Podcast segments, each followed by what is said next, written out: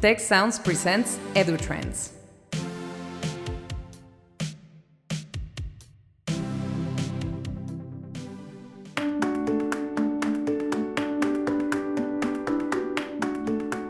Welcome to the EduTrends podcast and webcast brought to you by the Institute for the Future of Education. I'm Jose Pepe Escamilla. I'm Associate Director of the Institute for the Future of Education. And today's guest is uh, Kristina Reiss, Professor Emeritus at Technical University of Munich. It's a pleasure having you in our show, Kristina. Thank you for the invitation. Uh, no, you're welcome. Thanks for being here. And we are on the context of the International Conference of Educational Innovation. While you're here, we take advantage of uh, your stay in Monterrey for this interview. Uh, you just delivered a talk around uh, education in, and, in related to STEM, STEM, uh, science, technology, engineering, math, and uh, I wanted to ask you why it's important for all students, not only STEM students, to learn about STEM. It is part of our society. It is really part of our modern society. Our society depends on knowledge in techniques, for example. Computer science is, is very important.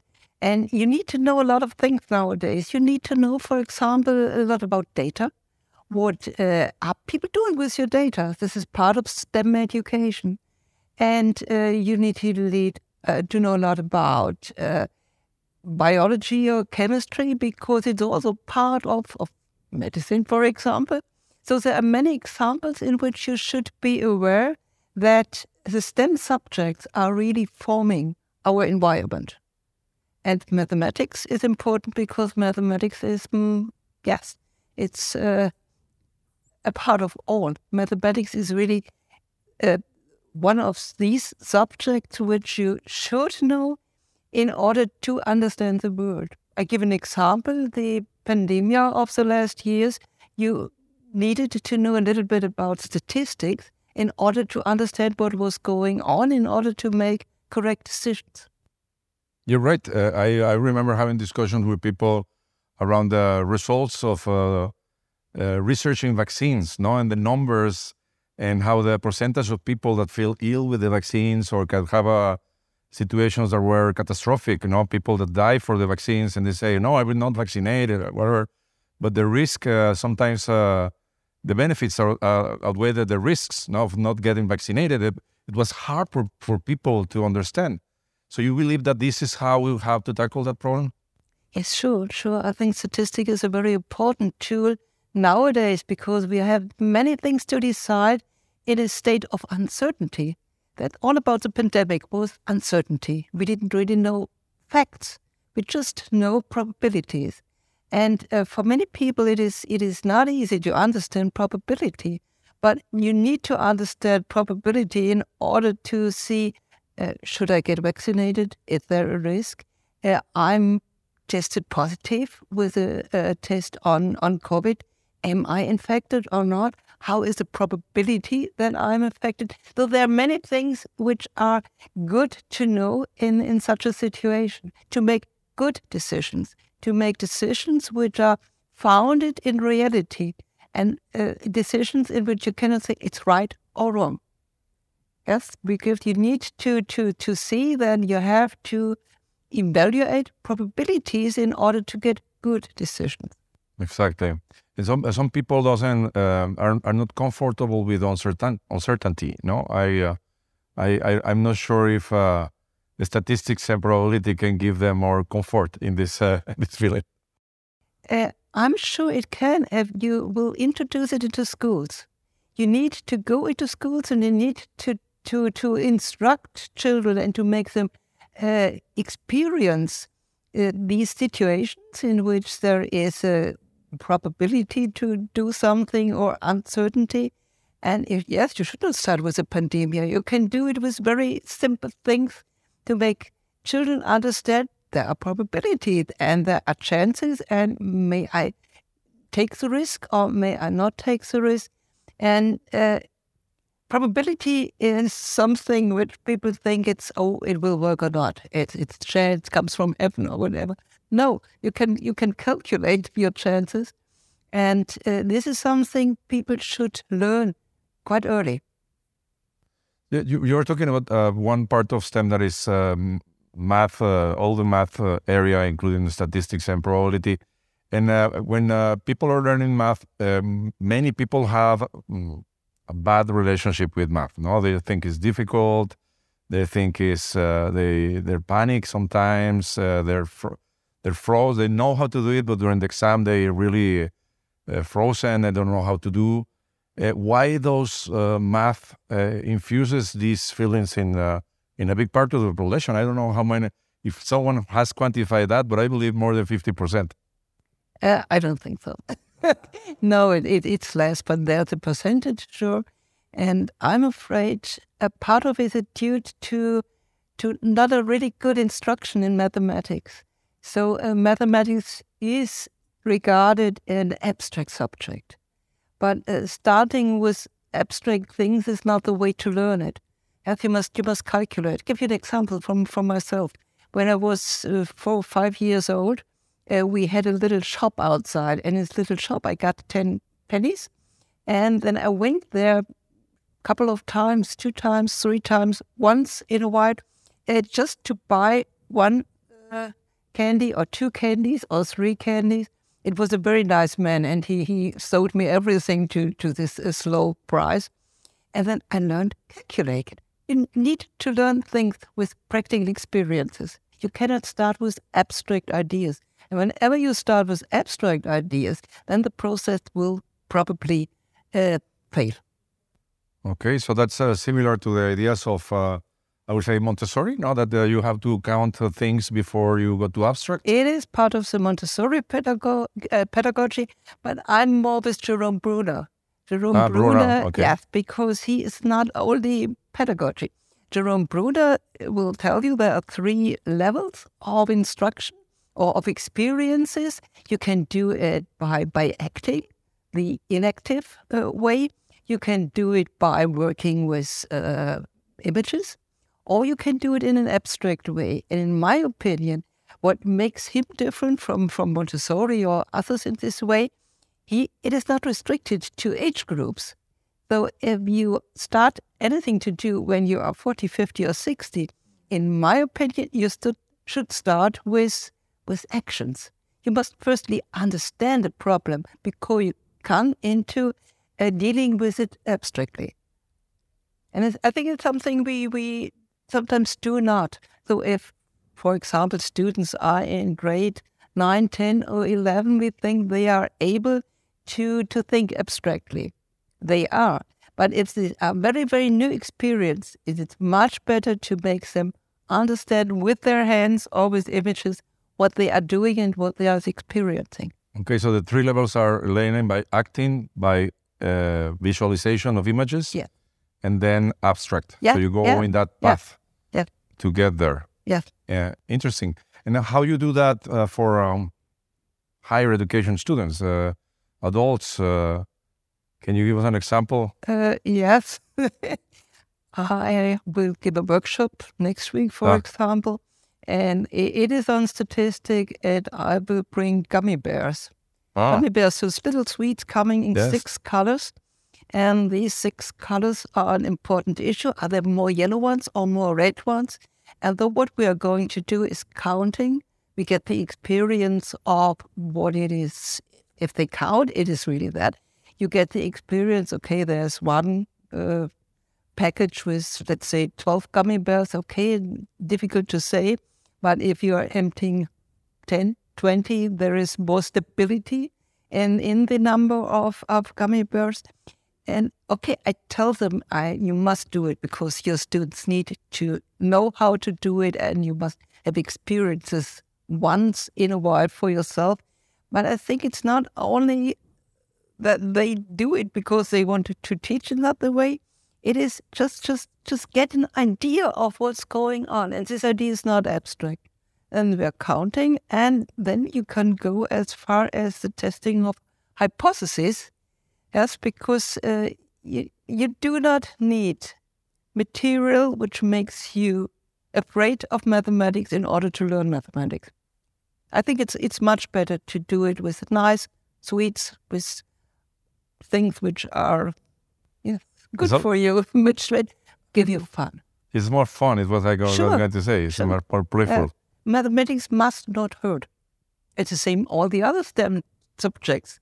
Yeah, there are ways to, to teach physics or chemistry in a way that these principles are followed. Go into the experiment first, uh, understand what's going on, trying to analyze it, discuss with your peers about what you are seeing, and then, okay, go to, to, to a pattern, go to a theory, uh, and then go to the book which is telling you, okay, yes, uh, boom, boom, boom, that's what you have seen in your experiment. But uh, in my view, you must do things first. And if you are acquainted to this process, there are ways to, to do it abstractly, of course, but uh, it's not the beginning. Okay.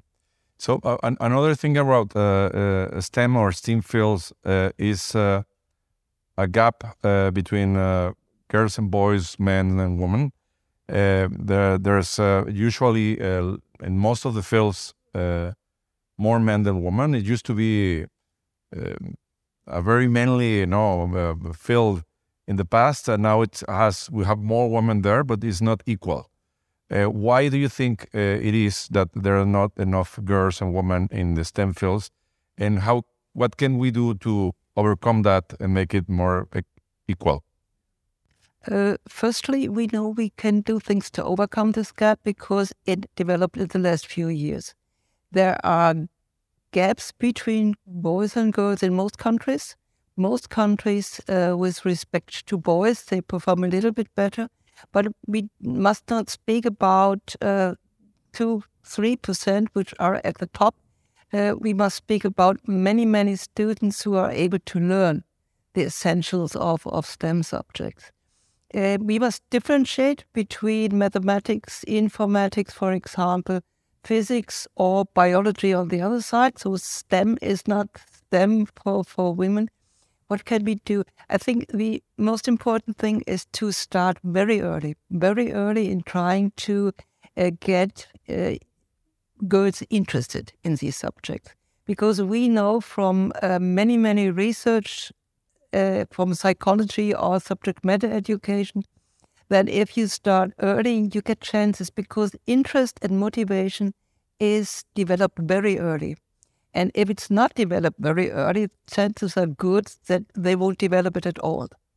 Then you have that phase at about 11, 12, 13 years where uh, girls stick together, used to stick together, and they, okay, it's not my subject. And we should really address this subject in, in uh, this, this age group uh, in in order to do things, in order to motivate girls.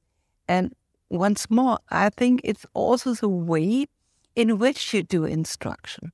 Yes, girls like most girls like things which are practical, which have a kind of uh, societal input, which are regarded as good within the society. And I think we should try to take this into account in order to teach them in a way that is, is adequate. And I I don't want to be misunderstood. I'm absolutely against uh, a separation of boys and girls in the classroom.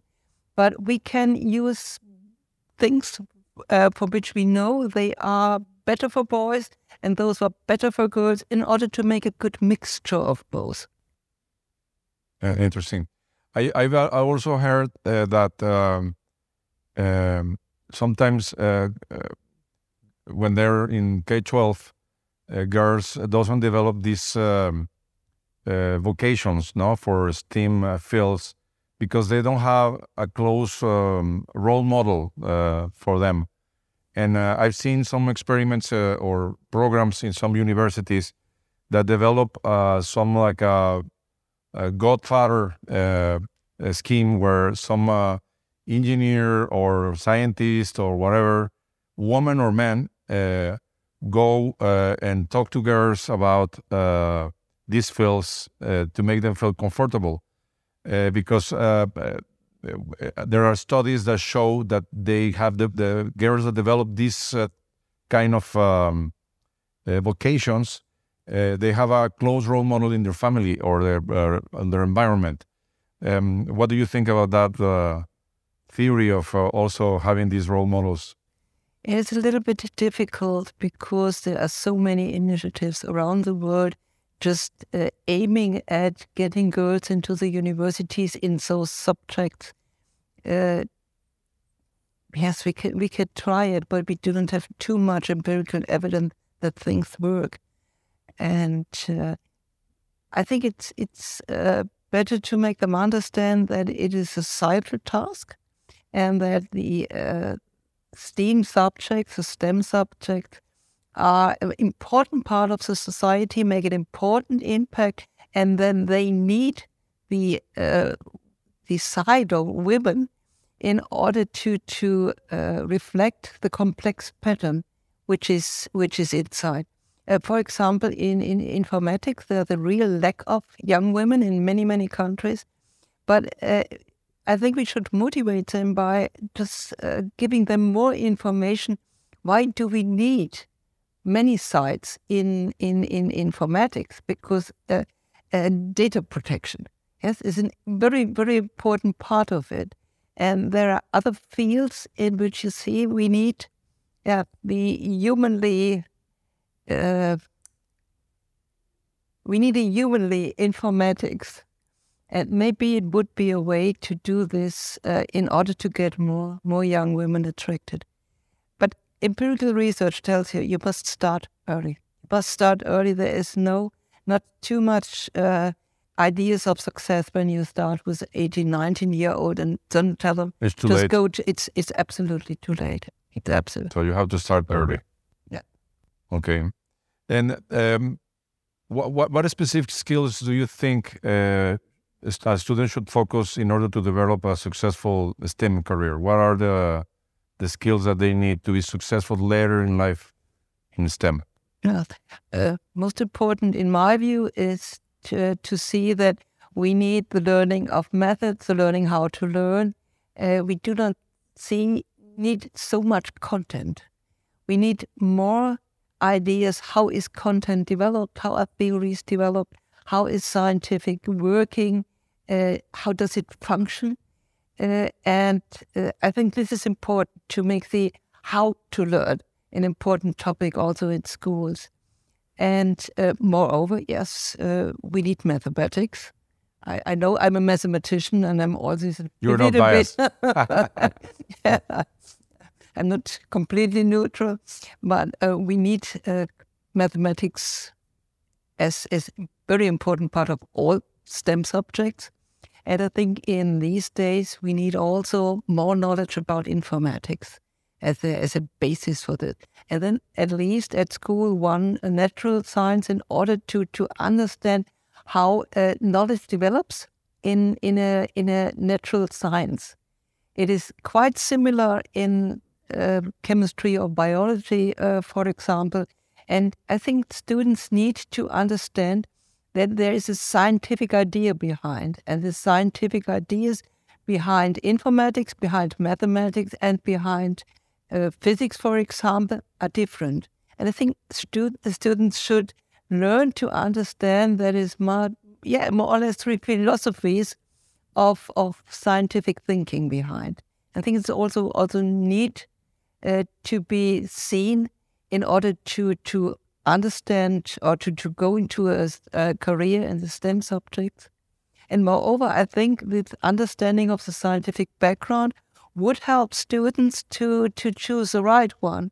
Right? Engineering and mathematics is completely different, and you need other ideas or other. Uh, yes, you need, for example, to go into engineering successfully, you need a much more practical mind. You cannot, it's not black and white, but just to understand which direction might be the right one for me, for this, I think it's necessary to understand the foundations, the basics of the sciences. Okay, can you repeat the three philosophies that you say of uh, science? Uh, it is, no, in my view, mathematics is a science which uh-huh. uh, works with axioms, and the axioms are true. You don't have to argue about them. Mm-hmm. And then you build up your building by the way of proving things or by the way of defining specific uh, concepts. So it is completely different from a science like physics, where you have the experiment and you continue doing this uh, experiment until you develop a theory about the world. But it always will be a theory and it will always be seen in in the light of practice, would it work or not? And mathematicians, okay, they build up their their bases and uh, therefore it's a different different idea. And yes, for example, languages or philosophy is another some, some different ideas how to go into science. Very interesting. Uh, the, um, the differences that you you made of, of the three philosophies, and you're right. There is three different states of mind. I, I want to go back to one of the things that you say about content. No, so you say one of the things that they have to do is uh, not focus much on content, but on learning how to learn. And also, um, um, uh, you mentioned other things that I, I will recall there. But uh, in, in, in Mexico, there has been some criticism on the curriculum for K 12 because uh, uh, the Mexican population, uh, it used to be worse than now, but there's still a lot of area of opportunity on the number of people that then got into uh, post uh, third, uh, tertiary education, no higher education or whatever other kind of education. So the curriculum of K twelve was really uh, uh, with a lot of things inside because uh, most of the population will arrive there, and we try to fill anything there. And there's been some criticism by some people. I, I am also one of them that it doesn't have to be encyclopedic. It has to be more on developing some skills and some mindset and uh, in some process. So you don't have to learn. Is uh, my analogy is uh, if you're learning, uh, um, you're on a, a, a, um, people working with agriculture, and you don't have to learn all the illnesses of a plant. Uh, you have to learn how to uh, diagnose the illnesses and then how to treat them and how to prevent them from coming back and then there's a lot of uh, uh, literature that you can consult eventually. So that you have to learn that 300, 400, or whatever number of uh, illnesses of plants, no? Because it's more important the process of uh, deciding what is the illness and how to apply it than the plant itself. But most of the time, the uh, educational system, at least in some countries like Mexico and others, are focused on learning those things, no? So you have to learn everything uh, so I I believe it's uh, uh, not only learning how to learn, but also learning this um, critical thinking or um, uh, process of uh, ways of thinking of the field that are uh, maybe these three kinds of philosophy that you were saying. Yes, I think you need to understand which are good examples for the content you want to bring. So if you're trying to to learn about illnesses of plants, for example, yes, there are a few different plans which should be regarded, but not all. And I think it's not a problem in Mexico. It's a problem in the all countries of the world that uh, we have a lot of knowledge and it's increasing, increasing, increasing. And uh, yes, uh, schools tend into a direction to, oh, we need to read more. And they need to know this, they need to know this, they need to know this. We, we cannot do this. We have a, a society in which learning is essential. If we regard uh, times before, for example, I was in school some some 40 years ago as a teacher, and uh, in my first days, I, I saw the first computer. So uh, it is now really introduced in school. So if they would have told me anything about computer, it was too soon, and I you need to know what, what I mean is, you need to add knowledge uh, during the lifetime. And though you must see that you start with important knowledge, with a kind of knowledge which you can increase by doing it on your own. You, you don't have a teacher for the rest of your life. So you need to understand how to, to increase your knowledge. But nobody will be able to give a young student from 2023 all the information he or she needs to fulfill his uh, professional needs in 20 or 25 years. Uh-huh, wow. So it's an illusion, and we should really go away from the illusion that we are uh-huh. able to to uh, give students what they need from a content uh-huh. uh, point of view. We need to do it from a method, method methodological point of view. Yes, it's a, um, uh, I think it's similar to the concept that Michael Fung uh, mentioned in his uh, inaugural conference of the International Conference of Educational Innovation. Uh, front-loading education is uh, the concept that people learn on the first 20 years of their life, all the things they have to learn for the rest uh, of their lives. And in contrast with lifelong learning, where you, in fact, you never stop learning. So if you use that concept, then you can be, uh, you can relax and focus on the things that are important at the beginning, like those kind of thinkings or those skills that you're saying with very good examples. And later through life, people will learn just in time they need but they need when they have to solve a problem or apply uh, the knowledge they, ha- they have uh, acquired or the process they have acquired. Yeah. And I think uh, you need a good mixture of theory and practice and good mixture also of theoretical knowledge so that you are able to, to grow in many, many directions. But you need not the whole curriculum for this process. Okay. Well, one last question for you is uh, what do you think uh, is uh, the future of STEM fields and as a society or um, in universities, how we can prepare for that future of STEM? What, what should we doing now with our students to prepare them for that future? Yes, it's one of the most difficult questions to, to, to get because we do not know what to do in the future. But uh, I would say we know at this very moment that STEM subjects are important because they are influencing our our daily life. As we, we work with computers, we work with all kind of techniques. So we need to make students understand what they are doing with this in order to to feel good, in order to get data protection, in order to be active members of the society. Uh, I think it's important also to make sure that they do not forget that they live in a society. Because we do not have only our own concerns, we have societal concerns. And we are living in a very diverse world.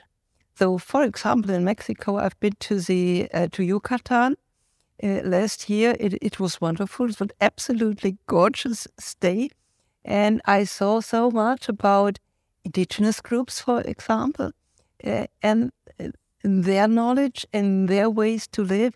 And I would love to prepare our students in all these societies better for a good living together and not only for living together but also for learning together and for trying to understand which parts of our knowledge, of ancestral knowledge or of modern knowledge, are adequate to shape a good future. Interesting uh, conclusion to close our conversation. Kristina, thank you very much. Uh, I have enjoyed a lot of conversation around STEM and the different ways of thinking and how to prepare people uh, for the future of STEM, particularly uh, groups that are not included like women. And I hope that our uh, audience will uh, enjoy also this conversation as well. Thank you so much. Thanks to you.